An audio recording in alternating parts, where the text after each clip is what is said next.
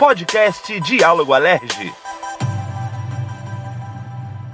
Olá, tá no ar mais uma edição do Diálogo Alerge, o podcast aqui da casa que leva toda semana para você as notícias do Legislativo do Rio de Janeiro, sempre de maneira simples e descomplicando tudo. Eu sou a Carol Silva e essa semana eu tenho a companhia da minha amiga Líbia Vignoli. Oi, Líbia, tudo bem? Que bom ter você aqui de novo. Oi, Carol, como é que você tá? Tô bem. Tô cada dia mais presente, né, aqui no Diálogo Alerj, no nosso podcast. Eu falei que eu cheguei para ficar e agora vão ter que me aturar, né? Vão ter que me engolir. Muito bom. Olha, você tá de volta, então, como você falou aqui pro Diálogo Alerj, pra gente falar de um assunto muito sério e que é preocupante para todos os moradores aqui do Rio de Janeiro, que é o seguinte: o roubo e furtos de cabos de energia e telefonia também. Um crime que afeta diretamente a nossa vida, né? Por exemplo, como a qualidade da nossa mobilidade. Exatamente, Carol. E para abrir aqui o nosso papo, eu trouxe alguns números. Não se espante, porque eles são bem, bem loucos, né? Pra, se assim eu posso dizer. De acordo com as operadoras de telecomunicações, só no ano passado, né, 2020, foram furtados cerca de 5 milhões de metros de cabos. É isso mesmo que você está ouvindo. 5 milhões de metros metros de cabos foram furtados. Esse ano, né, agora em 2021, houve um aumento de 85% das ocorrências, sendo que casos de furtos de equipamentos cresceram 114%, inacreditavelmente. E esse furto de cabo subiu 41%. Esse número assim é assustador. E de acordo com a Oi, né, o Rio de Janeiro é responsável por 70% dos cabos furtados na companhia em todo o país. Pois é, por esses números já dá para a gente ter uma noção da dimensão do problema, né? E mais, dá para a gente entender muito do que acontece diariamente, por exemplo, nos trens aqui do Rio de Janeiro. Quem acompanha o noticiário e quem pega trem vai entender muito bem o que eu tô falando, né? Diariamente acontece roubo de, dos cabos, né? De energia do trem, o trem para de circular, o trem atrasa, por conta disso as pessoas chegam atrasadas nos compromissos, né? As pessoas perdem os seus compromissos, enfim, uhum. tudo isso por conta do, do, do roubo dos cabos. E além disso, o roubo de cabos de telefonia também prejudica a população, porque você imagina, agora nessa nova vida, né, nesse novo normal de home office, você está em casa, não consegue trabalhar porque roubaram o cabeamento telefônico da sua rua. Já imaginou? Isso acontece e muito aqui no Rio, hein? É demais, Carol. Acontece muito. E por conta de situações tão absurdas como essa que você está falando pra gente, né? Existe uma lei, que é a lei 9169 de 2021, que prevê a aplicação de medidas administrativas, né, para prevenir e combater o roubo e o furto e a receptação de cabos de fios metálicos, de geradores de bateria, transformadores e placas metálicas né, em todo o estado do Rio de Janeiro. Essa lei foi regulamentada pelo governador Cláudio Castro através do decreto 47752 de 2021, com início nesse início do mês, né? Ele teve início agora início do mês de setembro, o decreto que regulamenta tudo isso que a gente está falando. Isso aí, nós ouvimos então a deputada Marta Rocha a respeito da regulamentação desse decreto. E aí, como ela avalia que esse decreto então irá contribuir para coibir esse tipo de delito? Vamos ouvir.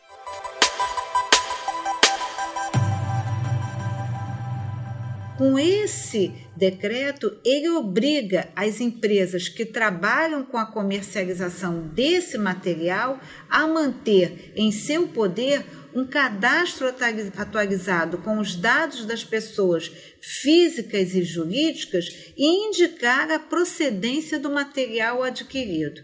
Por força da nossa lei e também da regulamentação feita pelo decreto do governador, há a obrigação de prestar uma informação precisa sobre a compra e venda efetuada e a emissão de nota fiscal da compra ou da venda dos metais classificados como sucata e ferro velho. Eu não tenho a menor dúvida que a nossa lei e o decreto que a regulamenta vão ajudar em muito a enfrentar esse grave crime que atinge diretamente a vida do cidadão fluminense.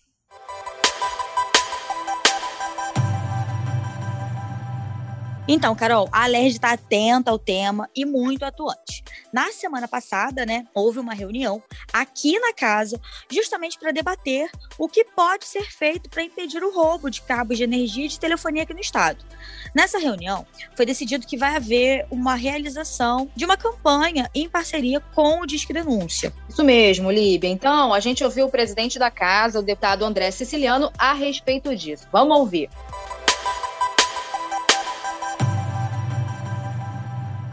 A gente entende, todo mundo precisa trabalhar, mas a gente precisa dar segurança à população do Estado do Rio de Janeiro, os usuários dos serviços públicos, dar tranquilidade a quem está em casa trabalhando home office, para não ter os seus trabalhos interrompidos.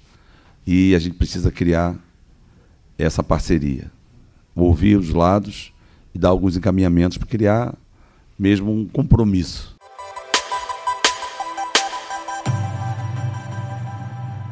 A gente também conversou com o deputado Atila Nunes e essa proposta de parceria com o Disque Denúncia foi uma sugestão do Atila Nunes, né? Então ele reforçou o quanto é importante o empenho da população para ajudar no combate aos roubos de cabos. Vamos ouvir o que disse o deputado Atila Nunes.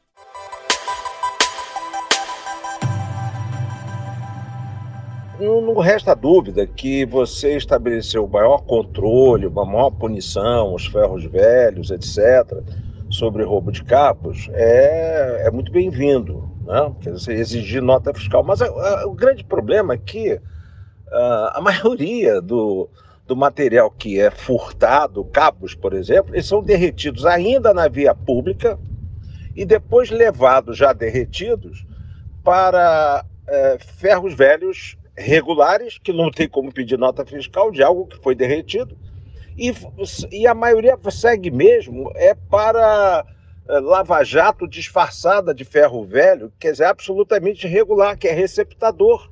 Você vê que outro dia pegaram uh, os grampos da, da, da supervia que prende os trilhos aos dormentes numa casa de artigos religiosos. Olha que doideira isso. Então, uh, eu acho que o decreto é interessante, mas não coíbe. Eu só acredito numa coisa: participação da população através do Disque Denúncia, tem que ter recompensa, porque a pessoa que hoje filma e manda para a televisão né, a filmagem do furto é uma coisa. Agora, outra coisa é a pessoa que filma, manda imediatamente para a polícia com interesse de receber uma recompensa. Aí sim você teria milhares de fluminenses atentos aos, aos furtos. Aí sim nós poderíamos resolver a questão com a participação da população.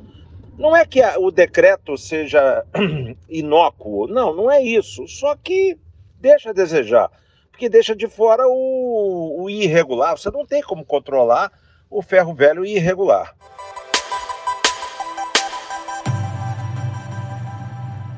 Então, Carol, é, sobre essa parceria com o Disque Denúncia, conversamos também com o idealizador e coordenador do programa, que é o Zeca Borges. Ele reforçou que toda iniciativa só dá certo se tiver adesão e apoio da população. Vamos ouvir o que o Zeca tem para falar para gente.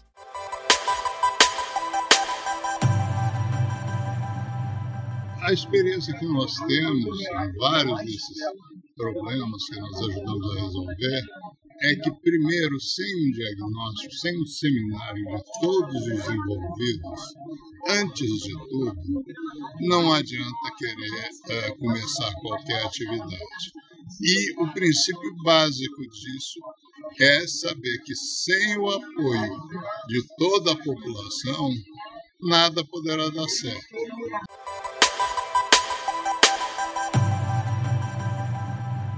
Ó, um outro ponto muito importante levantado pelos recicladores com relação ao que diz o decreto é a dificuldade que eles encontram em se adequar à nova legislação. Pois é, e uma outra conversa que também aconteceu aqui na Alerj, com a participação dos representantes de empresas de reciclagem, das forças de segurança e com o diretor da Associação de Recicladores do Estado do Rio de Janeiro, a ARERJ, o Michel Assef, foi proposta então a implementação de um aplicativo desenvolvido pela ARERJ que pode ajudar a encontrar produtos furtados e aí possibilitar uma maior aproximação dos trabalhadores desse segmento com as concessionárias e a segurança pública.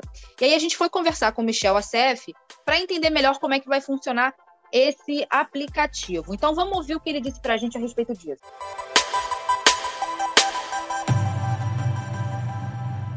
A Associação de Recicladores do Rio de Janeiro, que é a ARERJ, criou um aplicativo que é exatamente para este fim, para fazer com que a vítima, seja ela privada, seja ela uma concessionária, informe naquele aplicativo sobre um furto que tenha ocorrido. Quando que se teve a notícia do furto, qual é o produto e, inclusive, enviando foto do produto. Né? Caso não tenha, que encontre num banco de dados uma foto é, de, do, do, do produto semelhante, para que esses recicladores eles fiquem atentos.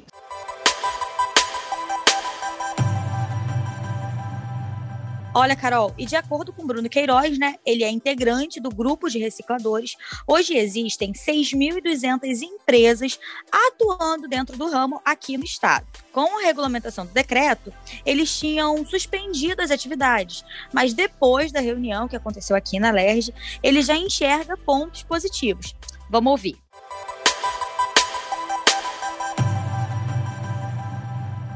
Realmente, o nível de roubo cresceu muito desse tipo de material. Uhum. E hoje nós ouvimos aqui do chefe da Polícia Civil que está surgindo efeito, que é essa paralisação que a gente fez também foi justa e que vai nos ajudar da melhor forma possível. Eu estou muito satisfeito.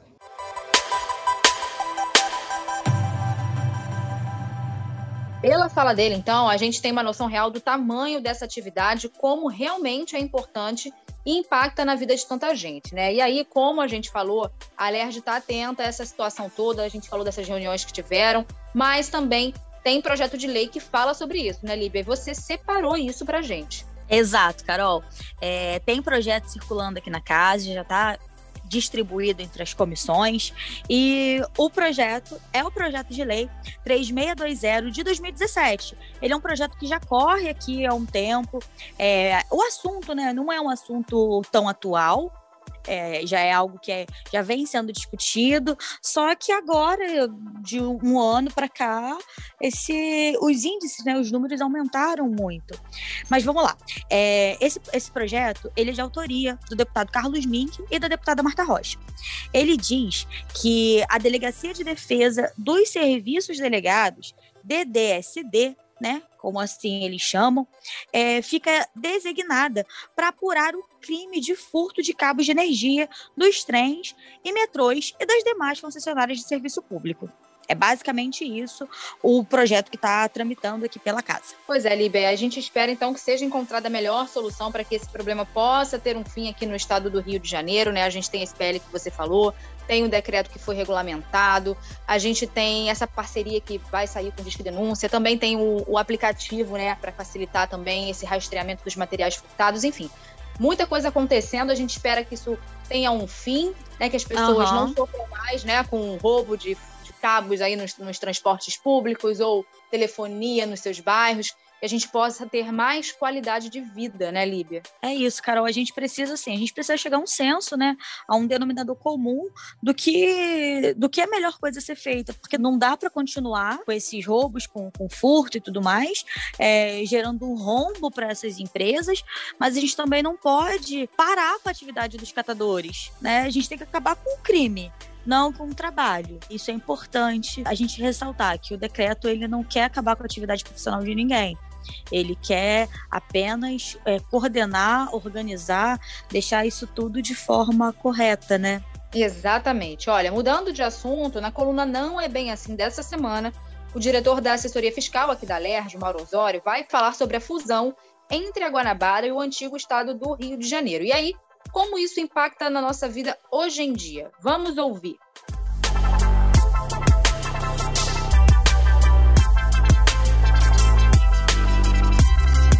não é bem assim. A cidade do Rio de Janeiro, né, até 1960, ela era a capital da República e era uma unidade federativa que congregava o território da cidade do Rio de Janeiro. Quer dizer, a capital da República ficava até 1960 na cidade do Rio de Janeiro. E tinha outro estado, que era o estado do Rio de Janeiro, que congregava os demais 91 municípios fluminenses e a capital era Niterói. Quando muda a capital para Brasília, a cidade do Rio de Janeiro virou uma cidade-estado, estado da Guanabara, quer dizer, uma cidade que era ao mesmo tempo um estado, e o antigo estado do Rio continuou a existir como antes, né, com os 91 municípios fluminenses. Em 1964, você tinha tido um golpe militar e, enfim, a ditadura militar ela resolveu fazer a fusão entre a cidade é, e o antigo estado do Rio de Janeiro. Então isso foi feito, foi feito de uma forma autoritária no período militar. O que muita gente não sabe é que já existia um debate antigo sobre a possibilidade de juntar né, é, a cidade do Rio, que era uma unidade federativa até 60 do Distrito Federal, com o antigo Estado do Rio, quando houvesse a mudança é, da capital. Era inclusive uma tese que muita gente é, propugnava. Tem uma série do Correio da Manhã, feita em 1958. A maioria defendia, quando mudasse a capital, que tivesse o um novo Estado do Rio de Janeiro, e que a cidade do Rio passasse a ser a capital desse novo estado do Rio de Janeiro, como ocorreu feito pela ditadura militar em 1974. Mas ali quando houve a mudança da capital, muita gente era a favor de já fazer em 1960 essa fusão. É, a maioria das lideranças da Câmara dos Vereadores da cidade de Janeiro, e, enfim, quer dizer, existia já um debate, muita gente favorável à fusão, mas ela acabou não ocorrendo e quando ocorre a mudança da capital, se cria o estado da Guanabara. Isso foi bom, em algum sentido, isso foi bom para a cidade do Rio de Janeiro, porque a cidade do Rio de Janeiro ela ficava como cidade-estado com todos os impostos municipais e estaduais. Por outro lado, no entanto, é, não fazer a fusão entre a cidade e o estado do Rio de Janeiro em 1960 gerou um problema para a nossa periferia metropolitana que problema é esse? Né? Muita gente que mora na. Nós não temos mais uma cidade do Rio de Janeiro, nós temos uma cidade metropolitana. Se as pessoas estão ali na Pavuna, na região administrativa da Pavuna, podem andar dois metros e estão dentro de São João de Miriti. Então nós temos uma cidade metropolitana. E aí acontecia que a cidade do Rio de Janeiro, por ser uma cidade-estado, ficava com todos os impostos municipais e estaduais, ficava com muito dinheiro para investir em infraestrutura, e de fato a Guanabara melhora muito nos anos 60, 60, 74, em termos de investimento em infraestrutura, mas os municípios da periferia metropolitana e o antigo estado do Rio não tinham recursos para investir em infraestrutura na periferia metropolitana. E o que ocorre é que muita gente que mora na periferia metropolitana, em São Gonçalo, em Nova Iguaçu, Duque de Caxias, São João de Meriti, queimados, eles moram lá, trabalham na cidade de Janeiro. Então, eles como trabalham na cidade de Janeiro, aonde que eles geram riqueza e impostos? Na cidade do Rio de Janeiro. Mas eles moram na periferia metropolitana e geram despesas lá. O que aconteceu foi que, até hoje, você não teve investimentos significativos em infraestrutura da, da periferia é, da região metropolitana do Rio de Janeiro. Então a gente tem uma, uma cidade metropolitana, uma metrópole, que é a mais desigual de longe no sul e sudeste. Você tem regiões como a Zona Sul, como a Tijuca, com bastante infraestrutura, uma qualidade de vida muito boa, e você tem cidades como Caxias, onde a maior parte das ruas é, não tem CEP, né? e onde, por exemplo, 40% das escolas municipais de Caxias não tem nem cano d'água. Não é que não tem água, não tem cano, tem que comprar carro-pipa. Ora, então talvez se nós tivéssemos feito a fusão entre a cidade do Rio de Janeiro antigo estado do Rio em 1960, a gente poderia ter usado os impostos estaduais arrecadados no estado, na cidade do Rio de Janeiro, do estado da Guanabara, para investir no conjunto da região metropolitana. Em São Paulo acontecia isso, boa parte do dinheiro arrecadado na cidade de São Paulo era investido em toda a metrópole como em Curitiba, como em Porto Alegre, como em Florianópolis. Então, é, eu acredito que é, a fusão fica com a imagem muito ruim, foi feita pelos militares. Logo depois vem a crise também dos anos 80, E a visão de boa parte da população ruim. Mas eu acho que se ela tivesse ocorrido em 1960, tinha muita gente a favor disso. É, o Congresso Nacional, em princípio, ia fazer isso, por uma série de motivos acabam não ocorrendo.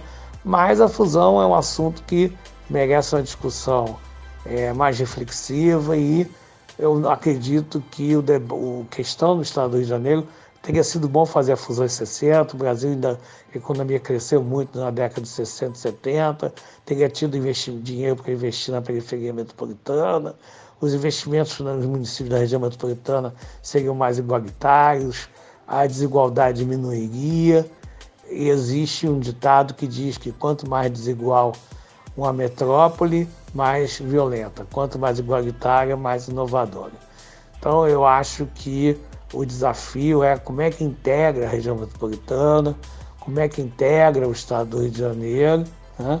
e com isso a gente poder ter um estado mais pujante, mais igualitário, com infraestrutura nas, duas, nas diversas regiões. Essa é uma discussão que eu queria trazer, eu acho que é, temos que fazer uma reflexão de não ter feito a fusão entre a cidade do Rio de Janeiro e o antigo estado do Rio de Janeiro, se foi bom ou não, só ter feito em 1974 eu defendo a tese que ela deveria ter ocorrido em 1960, quando mudou a capital, porque os investimentos no conjunto da metrópole teriam sido muito mais equilibrados e a gente teria uma qualidade de vida metropolitana muito melhor do que nós temos hoje.